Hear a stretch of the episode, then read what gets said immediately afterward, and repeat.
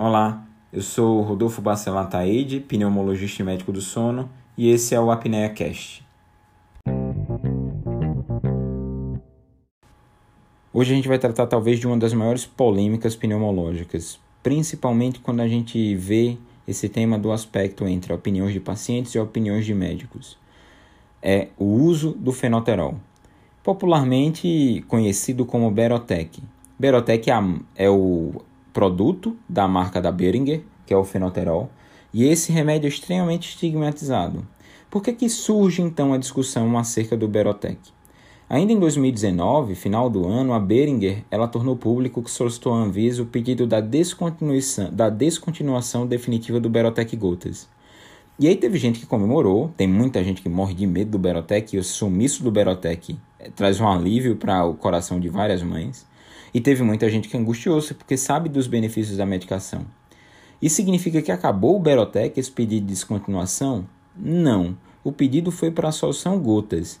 Não houve descontinuidade da solução aerosol, que inclusive é até muito melhor, por assim dizer, quando a gente vai abordar o tema do uso nas urgências. Utilizar a forma em aerosol spray com espaçador tem um benefício em termos de velocidade de ação e de preparação da medicação é, ele, ele é superior quando a gente vai comparar com a questão da preparação da inalação para gotas. E também, assim, o fenolterol, ele, ele, a substância do Berotec, ele é produzido por outras farmacêuticas que vão continuar produzindo a solução gotas. Existe genérico na farmácia, então não foi o problema. Só foi a marca Berotec Gotas que vai sair de circulação. Mas e o medo do Berotec? A gente precisa esclarecer algumas coisas. Primeira coisa, Tremores nas mãos e palpitação são reações esperadas, elas não são efeitos adversos. E o que seriam efeitos adversos? É uma coisa que você dá e o paciente tem uma reação que o médico não espera. Tampouco esses tremores, essas palpitações significam alergia. A alergia é coceira, prurido, vermelhidão, angioedema, edema de lábio, edema de glote. Essa tremor e essa palpitação não é alergia ao Berotec. Tudo isso são efeitos da medicação, são efeitos que a gente chama colateral. Porque eu dou o remédio sabendo que ele vai ter ação na via pulmonar, que é a broncodilatação, mas o mesmo receptor, um receptor semelhante ao que está no pulmão, que faz broncodilatação, no coração ele acelera é, o batimento cardíaco. Então é um efeito colateral, eu sei que vai acontecer. Do mesmo jeito que quando eu dou o atenolol, que é um beta-bloqueador, ele vai ter o efeito contrário. Ele vai, pode produzir o broncoespasmo e diminuir a frequência cardíaca. Então, a gente falou do beta-bloqueador. O que é o fenoterol? O fenoterol é um beta-agonista de curta duração. Ele vai atuar nos receptores beta-adenésticos, produzindo no pulmão vasodilatação. Em outros órgãos, ele, ele vai é, ter ação específica, como por exemplo no coração, ele pode dar essa aceleração, esse aumento da frequência cardíaca.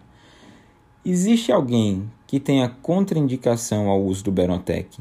Contraindicação absoluta? Isso é bastante questionável. É o que se diz, na verdade, é que os pacientes com doenças que têm relação com atividade adrenérgica intensa, então, paciente que tem um feocromocitoma, um paciente que tem um hipertiroidismo, ou um paciente que está é, num quadro agudo de doença miocárdica, ele deveria evitar o uso do Berotec. Mas se o paciente tem, por exemplo, uma condição cardíaca, ele ainda assim pode utilizar o Berotec, sendo que com controle médico, com é, cuidado em relação à dosagem, certo? O segundo médico, o segundo medo, na verdade, é esse medo de que a medicação mata. Ah, não, tem sempre aquela história de que fulano foi no pronto-socorro, fez uma inalação no, com Berotec e aí morreu. Não é assim é muito improvável que aquele fulano tenha morrido pela ação do Berotec. Muitas vezes o que acontece, na verdade, é uma dificuldade de entender o que está causando a falta de ar e a cheadeira no peito na urgência, a sibilância. Porque se o problema não for adequadamente tratado por não ser pulmonar, por exemplo, um paciente tem um edema cardíaco, um edema agudo de pulmão, que pode dar tosse, falta de ar e a sibilância. Então ele chega no pronto-socorro, se ele tomar o Berotec, não vai resolver. Se ele tomar o fenoterol, não vai resolver. E aí, a, o não tratamento adequado é, na verdade, o culpado do desfecho negativo, e não o próprio uso do Berotec. muitas vezes os médicos na urgência, por causa de toda a situação da dificuldade de uma coleta de exame, de, de uma anamnese adequada, por uma muitas vezes dificuldade de ter acesso a exames, acaba tendo essa dificuldade diagnóstica em entender realmente a origem da falta de ar, da tosse, da sibilância, e aí um quadro cardíaco acaba sendo tratado como respiratório.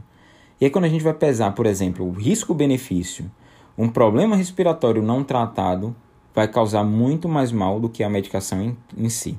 A gente tem que pesar muito bem quando a gente é, estigmatiza uma medicação que salva várias vidas.